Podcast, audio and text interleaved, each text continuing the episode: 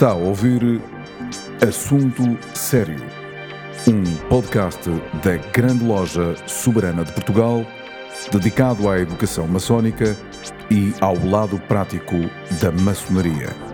Levamos a todos vós um programa para maçons e não maçons, onde serão abordados temas maçónicos e profanos numa perspectiva maçónica.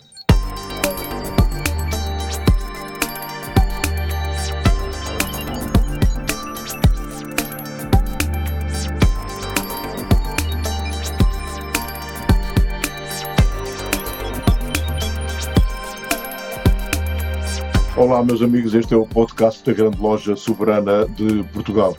É um podcast que vai para o ar semanalmente, aliás, está disponível todos os dias, mas eh, varia semana a semana e, e tem como uh, tema genérico o, o, ser um assunto sério. Aliás, sendo um podcast da Grande Loja Soberana de Portugal, não podia deixar de ser um assunto sério.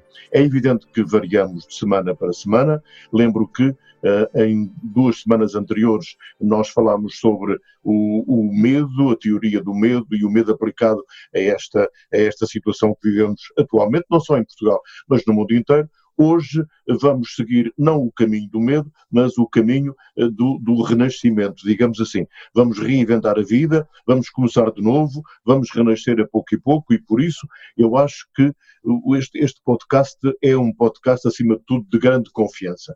Como dizia eh, Agostinho da Silva, viver interessa mais do que ter vivido. E, portanto, nós estamos aí a viver.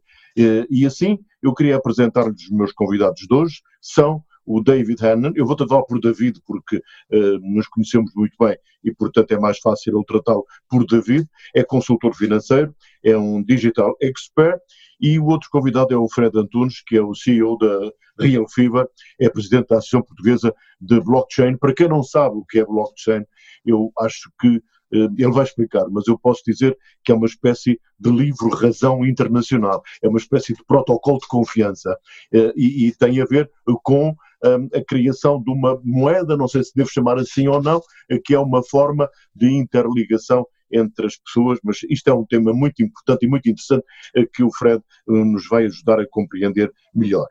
Começaria por perguntar a ambos é isto, e vou começar talvez pelo David.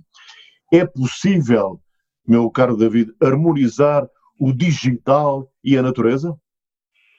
Eu, eu acho que é perfeitamente possível. Uh, eu acho que esta crise sanitária que estamos a viver, no pré-crise financeira, uh, se calhar é um sinal da Terra a dizer, meus senhores, há que parar. Uh, eu estou cansada, não é? Entre aspas, e vocês precisam se reorganizar, precisam de repensar a forma como, como se faz, como estão organizados, de modo a que eu possa respirar um bocadinho mais durante mais alguns uns séculos, ou pelo menos alguns milénios. Uh, e eu penso que essa harmonização vai ser uma das partes, uh, eu diria, importantes daquilo que eventualmente venhamos a viver neste período pós-crise. Pós esta crise, naturalmente, é a maior crise da nossa geração. é uma crise que certamente que vai passar.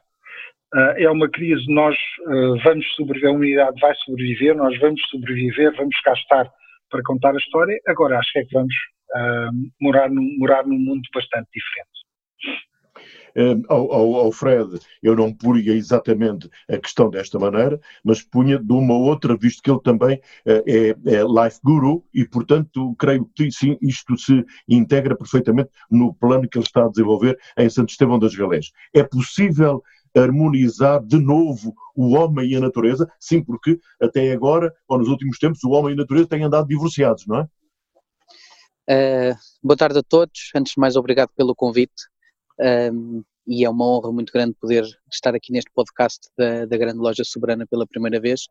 Um, eu diria, respondendo objetivamente à pergunta, não apenas e só é possível, como é obrigatoriamente necessário.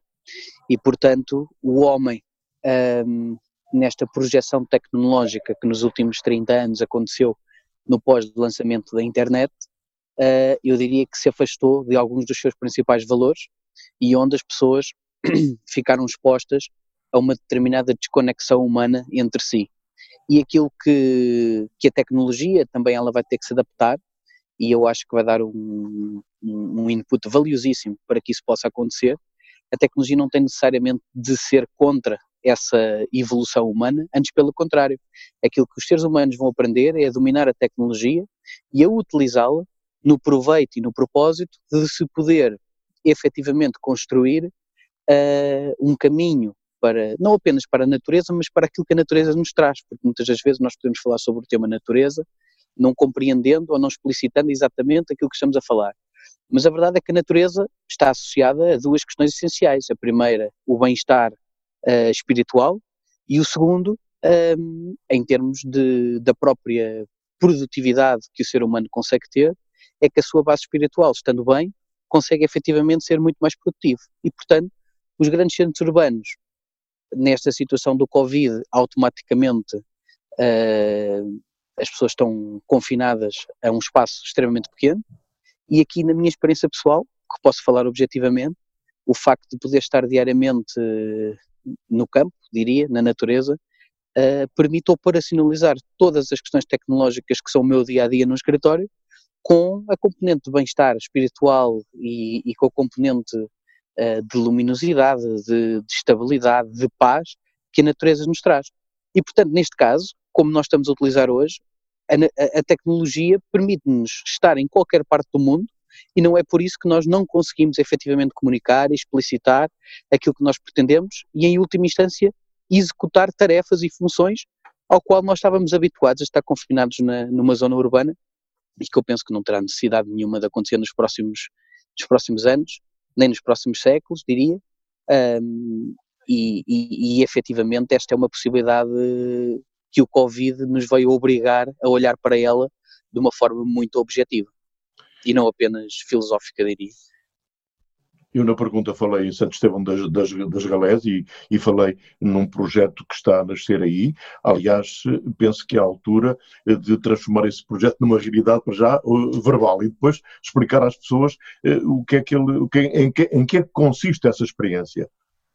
Esta experiência em Santo Estevão das Galés é consequência já de três anos de trabalho, de uma ideia que nós tivemos uh, de implementar uma vila uh, governada por tecnologia blockchain e que depois de termos falhado algumas vezes na seleção do sítio, um, acabamos por, por investir em, com, com, capitais próprios uh, e adquirir daqui um pedaço de terra, 8 hectares, uh, em Santo Estevão das Galés, no Conselho de, de Mafra, freguesia de, Santo Estevão das Galés e, e Venda do Pinheiro, União de Freguesias, e portanto o objetivo acima de tudo é que se consiga construir um espaço totalmente ecológico, totalmente de respeito para com a natureza, não do ponto de vista apenas conceptual, mas prático, naquilo que é o nosso dia a dia, da forma como nós uh, intervimos enquanto agentes na natureza, na preservação do planeta e, e, com todas as linhas orientadoras da ecologia, e ao mesmo tempo criar aqui uma experiência social onde as pessoas, cada uma terá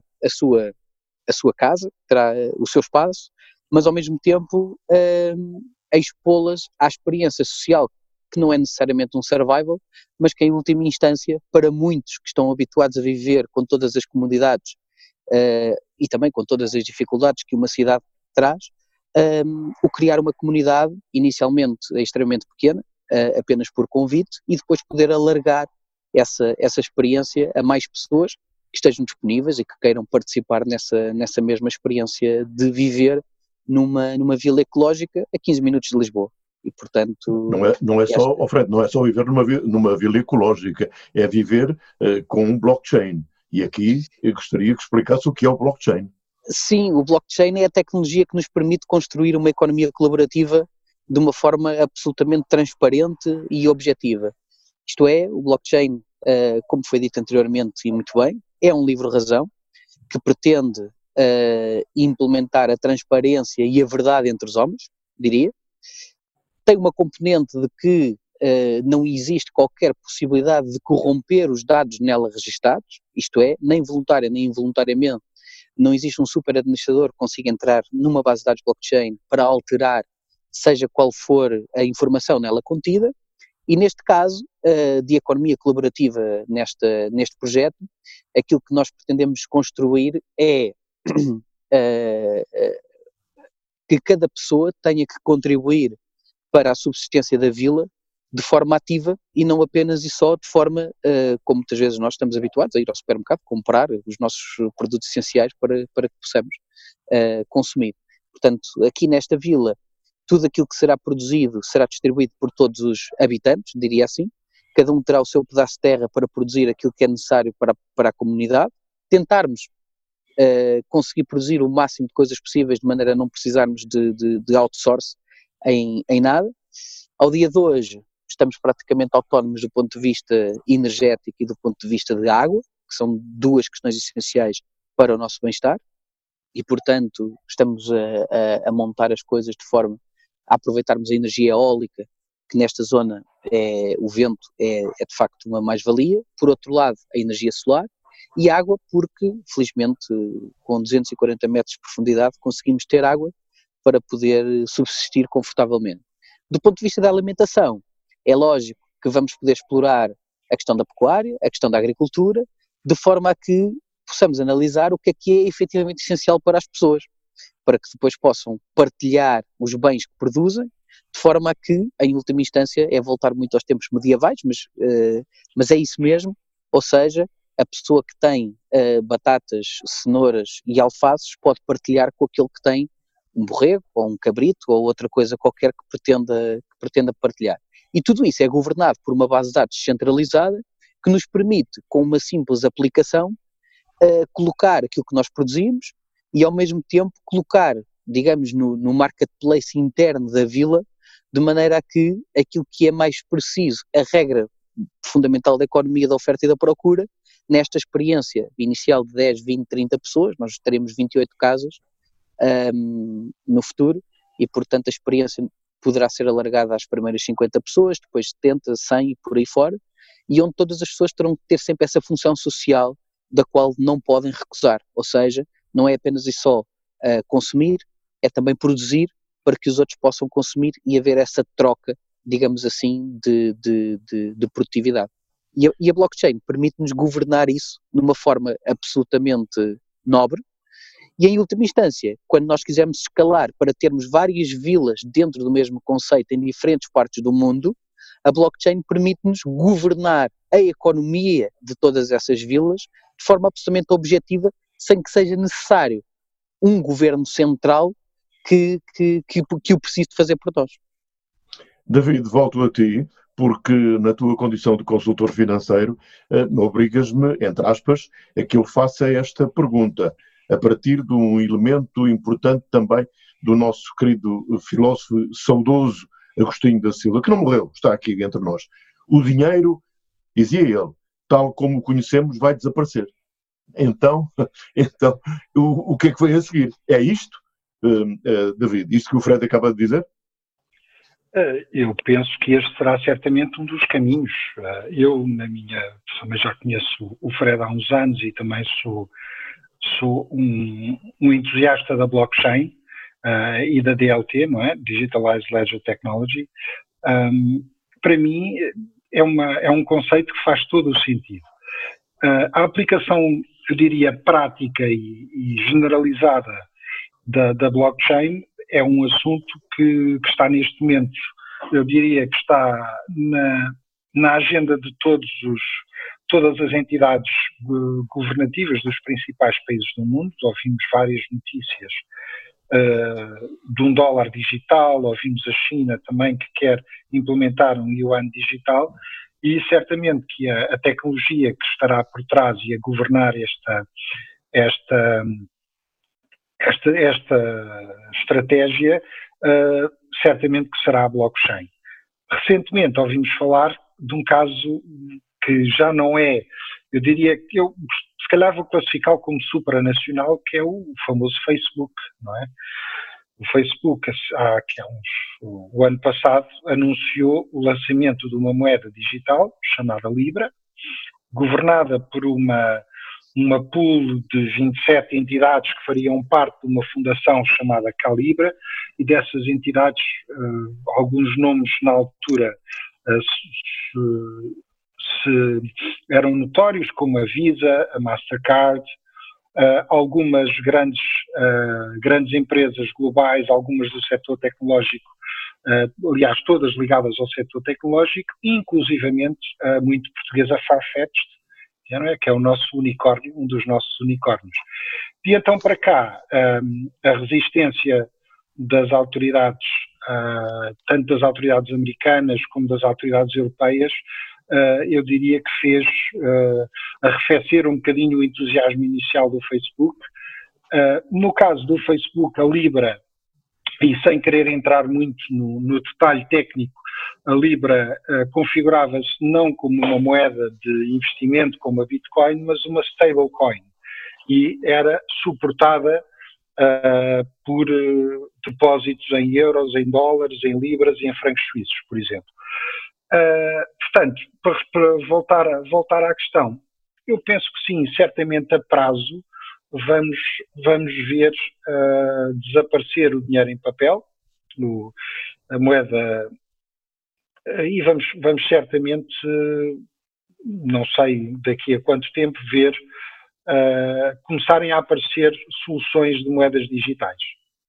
Estás a falar de uma nova, estás a falar do lançamento de uma nova economia, é? Essa economia já existe. Já existe, exatamente. Já existe há 10 anos. Uh, uh, a diferença em termos de organização, isso é que tem causado muita resistência, é que a blockchain não precisa de nenhuma entidade central uh, a fazer o seu controle. O controle é feito por, uma, por um, um algoritmo de consenso, não é? Em que cada transação, para já é pública, por exemplo, dou o caso do, do, do, do exemplo da Bitcoin que todas as transações da Bitcoin são públicas, estão escritas no, no tal ledger uh, e podem ser consultadas por qualquer pessoa a qualquer momento. A única coisa que não existe é a identificação de quem é a chave uh, pública A e quem é a chave pública B. Uh, mas sempre que é necessário fazer alguma alteração às regras que estão fixadas, essa alteração é feita com uh, o agreement da, da, larga maioria dos membros que compõem essa comunidade.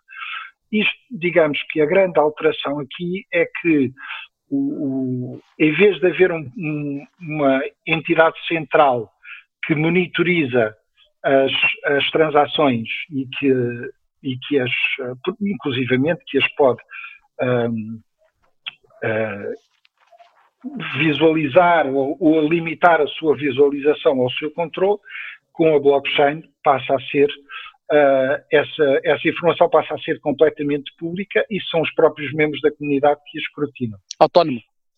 Autónomo, exatamente. Exatamente, estou a perceber. Uh, isto, vocês os dois estão a falar de uma nova concepção de vida, sem dúvida nenhuma, uma nova concepção do futuro. Aliás, Teixeira de Pascoais dizia que o futuro é a aurora do passado e, portanto, uh, isto tem, tem, é um caminho, não é? É um caminho completamente novo, é um caminho de, de renascimento, como, como eu dizia no princípio, quando lancei o podcast.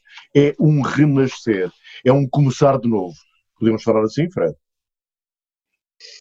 Sim. Uh, e o interessante deste tema é que esta foi uma discussão que começou há 10 anos atrás, quando a falência do Lehman Brothers lançou uma crise mundial gigante. E, portanto, nós há 10 anos atrás tivemos uma crise lançada pelo setor financeiro com a falência de alguns bancos, onde tiveram que ser, na verdade, os contribuintes a suportar a falência desses mesmos bancos. E 10 anos depois, não temos a falência dos bancos, mas temos um problema grave de saúde que eh, vai escalar para, para algo, na minha opinião, substancialmente superior àquilo que foi a crise de 2008, 2012. Uh, o que é que isto quer dizer? Que, especificamente falando do tema blockchain e, e criptoativos ou ativos digitais, uh, o exemplo de hoje não aconteceu há 10 anos atrás, mas o de hoje é paradigmático. Isto porquê? Porque, ao contrário daquilo que acontece com os dólares ou com os euros, onde os montantes em circulação não são limitados, isto é, por injeção de liquidez, a Reserva Federal Americana anunciou agora a impressão de 3 trilhões de dólares para injetar na economia, o Banco Central Europeu vai pela mesma linha, uh, a imprimir euros, e portanto, cada vez que é impresso um trilhão de dólares ou um trilhão de euros, todos os euros que nós temos imediatamente passam a valer menos. No caso de um ativo digital, aquilo que a blockchain permite é uma governança total do número de moeda em circulação e, ao mesmo tempo, limitar esse número de moeda em circulação. Quer isto dizer o quê? Que quantos mais dólares e quantos mais euros existirem em circulação e forem impressos, mais valorizada vai ser, uh, neste caso, a Bitcoin, por exemplo, porque tem um, um, um supply em circulação, tem um, um número de, de, moeda em circulação limitado e que, portanto, fazendo a divisão de, de dólar por Bitcoin, cada uma vai valer mais se existirem mais dólares ou mais euros em circulação, um, de uma forma muito objetiva. Agora, uh, é evidente que tudo isto é um processo. O Covid veio acelerar a transformação digital da sociedade, ou seja, eu há cinco anos que ando em conferências e palestras a falar sobre transformação digital. Mesmo na indústria, falamos muitas vezes da indústria 4.0, que na maioria das vezes as conferências falam muito de coisas conceptuais, mas que as empresas têm depois a sua resistência a implementar essa mesma tecnologia. E aquilo que o Covid veio trazer foi uma aceleração imediata, obrigatória e imperativa às pessoas adaptarem-se a várias funcionalidades digitais que nós não tínhamos uh, ainda a obrigatoriedade ou a vontade de as poder implementar. Nomeadamente, por exemplo, o trabalho remoto, aquilo que em Portugal se chama teletrabalho, uh, nomeadamente uh, a forma como as pessoas comunicam. E, portanto, nós já utilizávamos, uh, eu felizmente já toda a vida convivi com tecnologia, portanto já tinha bastantes coisas feitas dessa forma, mas mesmo eu pessoalmente tinha dificuldade em poder integrar algumas reuniões de negócios sem ver as pessoas cara a cara e tudo mais. E o Covid, por um lado felizmente, por outro lado infelizmente, veio obrigar-nos a nos podermos adaptar a isso. Agora vamos ver os próximos anos como é que isso vai processar-se. Uh, David, o Fred acaba de lançar para a mesa um novo tema, eu, embora não perca o sentido de, deste podcast, ou seja, na origem, o, o que é que ele que pretende atingir, mas há aqui, com esta, com esta, com esta pandemia, uma diferente utilização e um diferente aproveitamento das plataformas digitais. Desde logo, o trabalhar a partir de casa. Isto vai ficar para o futuro ou, ou passa o Covid e passa esta onda também de trabalhar em casa? Eu, eu acho que é, que é inevitável. Aliás, uh, eu diria que há aqui duas dimensões. Há uma dimensão ao nível empresarial, onde muitas, a forma como nós nos conectamos com os nossos pares e com os nossos clientes, hoje em dia, com a utilização destas plataformas, que vão aproveitar este período certamente para, para melhorar a sua oferta de serviços e a estabilidade destas reuniões e a forma, o ambiente em que, e a conviabilidade em que, em que, que nos, que nos, que nos rodeia, não é? Uh, e certamente o, o, grande impacto vai ter é que certamente vai diminuir a necessidade de viajar em trabalho. Uh, portanto, haver, haver esta interconexão uh, e a forma como hoje em dia, se calhar, não é necessário irmos pessoalmente do ponto A para o ponto B para termos uma conversa que podemos facilmente ter aqui. Eu acho que isto acaba também vindo de encontro ao tema do podcast a ter benefícios digamos assim, para, para a questão ambiental, uh, porque vai, vão ser necessárias menos viagens de avião. Por outro lado, a forma como nos relacionamos com, com a empresa, como o Fred dizia há pouco, uh, o facto de, de, podermos trabalhar à distância, creio que também se vai manter. Uh, e isto, obviamente, terá outros impactos na economia, nomeadamente uh, enfim, no, com, com, no preço dos escritórios, por exemplo, mas creio que, são hábitos que, que, vão permitir, desde logo, as pessoas não terem que se deslocar de manhã e ao final do dia no, no, com as, nas, nas, eh, nas, horas de ponta, uh, que também vai beneficiar toda a gente, porque isto vai ficar, vai, vai, acabamos por, ser, por ter uma produtividade muito maior, porque não vamos perder tempo em tarefas ou, se calhar, em, em deslocações inúteis. Portanto, será mais eficiente logo deixa assim. Deixa sobre este tema, deixa-me ainda só dar aqui um input e uma pequena uhum. reflexão objetiva. À primeira vista, esta questão de nós, eh, eu concordo integralmente com o que o David disse, que de facto nós vamos deixar de precisar de viajar tanto. À primeira vista parece que, bom, se calhar agora as pessoas vão deixar de conviver tanto umas com as outras e tudo mais. Ah, eu considero isso totalmente falso.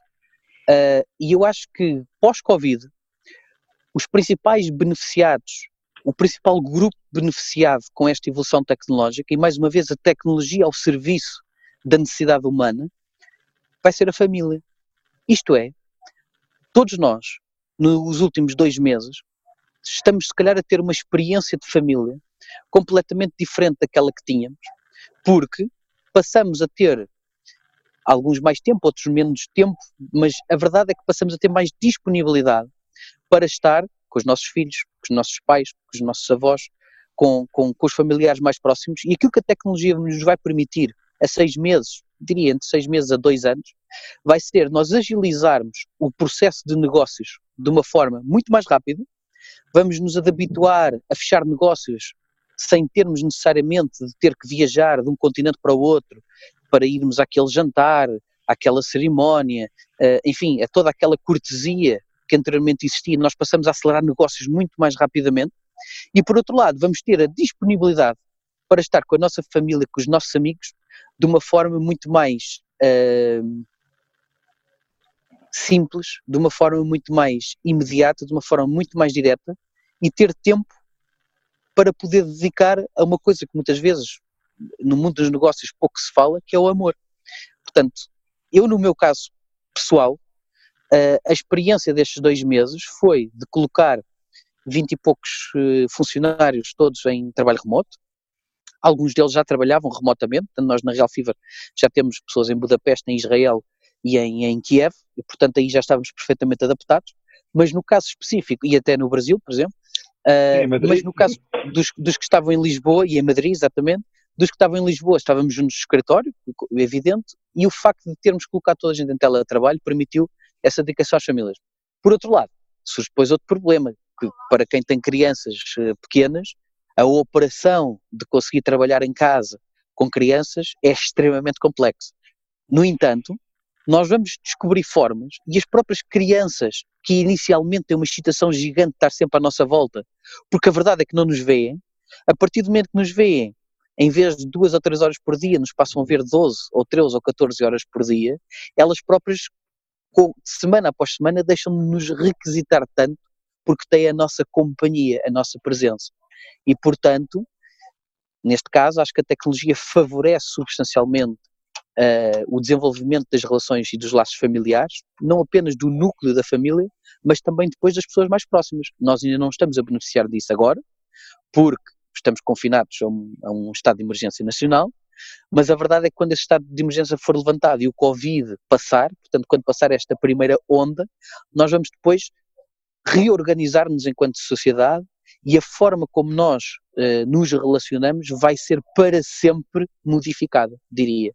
Uh, e nós vamos aprender que afinal os nossos filhos, ou as nossas mulheres, ou os nossos maridos, ou, ou aquelas pessoas que nós até achávamos que às vezes nos incomodavam, afinal nós conseguimos nos integrar de uma forma harmoniosa e conseguir uh, ter tempo. E o tempo muitas vezes soluciona muitos problemas que depois nos prejudicam na forma como nós nos comportamos no nosso local de trabalho. Portanto, nessa, uh, não diria economia circular, mas diria nesse amor circular e essa amizade circular, nós vamos ter mais tempo uh, para, para poder dedicar a quem mais gostamos e a forma como vamos conviver, eu penso que vai ser uh, cada vez mais, uh, mais forte e vai permitir criar laços mais fortes com menos pessoas, mas ao mesmo tempo mais fortes com as pessoas com que nós fizerem parte do nosso círculo mais, mais, mais íntimo, mais pessoal, diria. Quem acompanha este podcast da Grande Loja Soberana de Portugal está a perceber que estamos aqui a deixar uma mensagem de esperança, ou que os meus am amigos e convidados de hoje estão a dizer é isso mesmo. Estão a, a, a lançar eh, para o ar uma mensagem de esperança. Eh, e já agora deixem-me acrescentar o seguinte. Um, este, este Covid-19 um, obrigou, entre aspas, ou levou a que algumas pessoas pensassem de uma maneira, hum, não sei se estranha, se uma maneira que tem a ver com, com, com, com a sua gênese, com o, seu, com o seu berço. Ou seja, está a verificar-se uma saída progressiva das grandes cidades para regressar ao interior, às vilas, às aldeias. ao trabalho no campo, à recuperação, portanto, destes hábitos, hábitos antigos, destes hábitos originais. Para muita gente é assim. Eu não sei se o fazem com medo, se fazem uh, porque se sentem mais protegidas. Agora, o que há aqui, sem dúvida, eu queria ouvi-los sobre isto, é um reencontro do homem com a natureza. Evidente, uh, evidente essa. Eu diria, eu diria que se calhar uma parte um, ehm, das pessoas vai por opção, outra parte das pessoas vai por medo, essa é que é verdade, uh, e não podemos deixar de falar desse tema, mas isso não quer dizer que não seja positivo, porque eu acho que em última instância o que é positivo é as pessoas irem. E a partir do momento que vão, uh, percebem que há economia no interior, percebem que o conjunto de coisas que têm na cidade também as encontram no interior e com maior qualidade, e a partir do momento que existe fibra óptica, a, verdade é que nós estamos absolutamente conectados. Portanto, uh, eu diria que a necessidade de nós estarmos a 5 minutos do nosso local de trabalho, ou dos 5 minutos de Lisbon Downtown ou de London Downtown, pode ser importante, uh, mas se calhar 3 ou 4 semanas por ano. E o ano tem 52 ou 54 semanas. E portanto uh, o, o, o, downtown é lógico que nós também gostamos disso, disso e quem está no mundo dos negócios gosta dessa azáfama, dessa aceleração que a cidade nos dá, mas por outro lado eu diria que com o passar do tempo isso será ou terá que ser uma, uma opção minoritária para que de facto as pessoas possam aproveitar aquilo que, que, que, são os benefícios do contacto com a natureza, e quando falamos de natureza não falamos apenas só da pecuária e da agricultura, falamos, uh, e no nosso caso português, especialmente nos últimos anos que até tem chovido, nós temos praias fluviais lindíssimas, as pessoas pensam que a praia é apenas e só a costa marítima, uh, e não é, nós temos praias fluviais lindíssimas, nós temos cascatas, nós temos lagos, nós temos uh, montes e vales pelo nosso país fora, que devem ser aproveitados uh, e, e, e, mais uma vez insisto, a partir do momento que nós tenhamos uma conexão de fibra óptica ou no limite um router com 4G, todos os nossos e-mails e toda a nossa operação diária pode ser efetivamente feita, salvaguardando naturalmente uma série de encontros físicos, porque essa, esse contacto físico nunca vai poder ser extinto, uh, que nós tenhamos uh, de fazer para também o nosso prazer pessoal. Portanto, a ida para a natureza não, não tem que ser em isolamento. Atenção, a ida para a natureza, em parte, uh, leva uh, a, uma, a um determinado isolamento, mas que não tem necessariamente, numa, numa última instância, de, de, ser esse mesmo isolamento. Portanto, diria, numa primeira fase, as pessoas vão, são menos, uh, mas a tendência será as pessoas, ao dia de hoje, estarem claras, ser. Sim, um, é, é, evidente. Calhar, e, o David, eu, o David, qual é a tua opinião?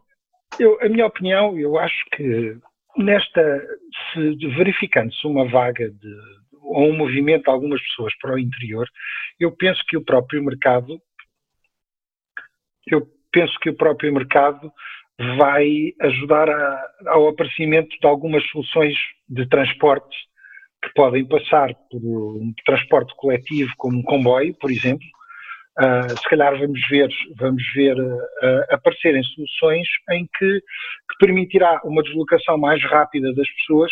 Eu, eu recordo-me sempre dos exemplos do, dos países grandes, como os Estados Unidos ou o Brasil, em que as pessoas dizem que eu não moro a X quilómetros, eu moro a uma hora e essa hora normalmente podem ser 140 quilómetros. É? portanto, eu, eu certamente que, que, vão aparecer soluções de, de deslocação uh, no sentido de fazer, fazer eh, face a essa procura.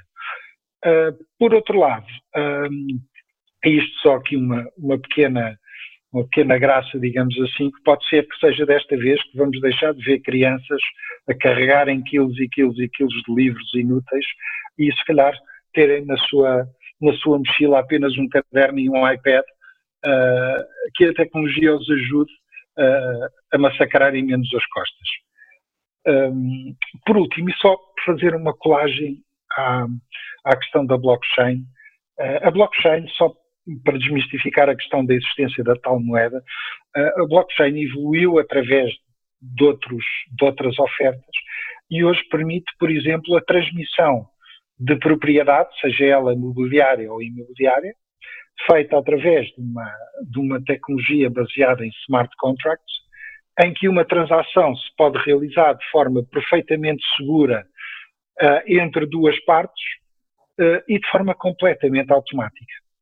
Uh, portanto, a blockchain poderá no futuro, inclusivamente, ter um papel, um, eu diria, muito prático na forma como se fazem negócios, se assinam contratos de maneira a que seja muito mais eficiente e que também não obriga tantas locações e, enfim, a existência, se calhar, de papel físico. Uh, portanto, tudo isto, tudo isto pode ter esse benefício. Uh, e isso, naturalmente, que vai ter impacto e vai permitir, certamente, uma ocupação muito mais eficiente do território nacional e, se calhar, não estarmos todos concentrados num só sítio é uma boa deixa. Penso que nesta altura aquilo que eu posso e devo fazer é agradecer ao David Annan e ao Fred Antunes o facto de terem um, preenchido e bem este podcast da Grande Loja Soberana de Portugal. Agradeço muito o, não só esse facto de, de, da vossa disponibilidade, como também uh, de abordarem este tema que nós propusemos de, do renascimento, do reinventar a vida, do começar de novo e, e naturalmente que fico muito agradado, muito feliz eh, pela, pela vossa presença em nome da grande loja soberana de Portugal. Comecei uh, dizendo, tal como Agostinho da Silva dizia, viver interessa mais do que, do que ter vivido, e eu queria terminar este podcast com uma outra, uh, um outro pensamento dele, desse grande pensador, desse grande filósofo Agostinho da Silva, uh, que dizia: o homem é um ser de embrionária liberdade cujo destino, cujo dever é o da liberdade plena. Plena para ele, plena para os outros, plena para os animais, plena para as ervas, para o seixo e para a montanha. Muito obrigado e até para a semana.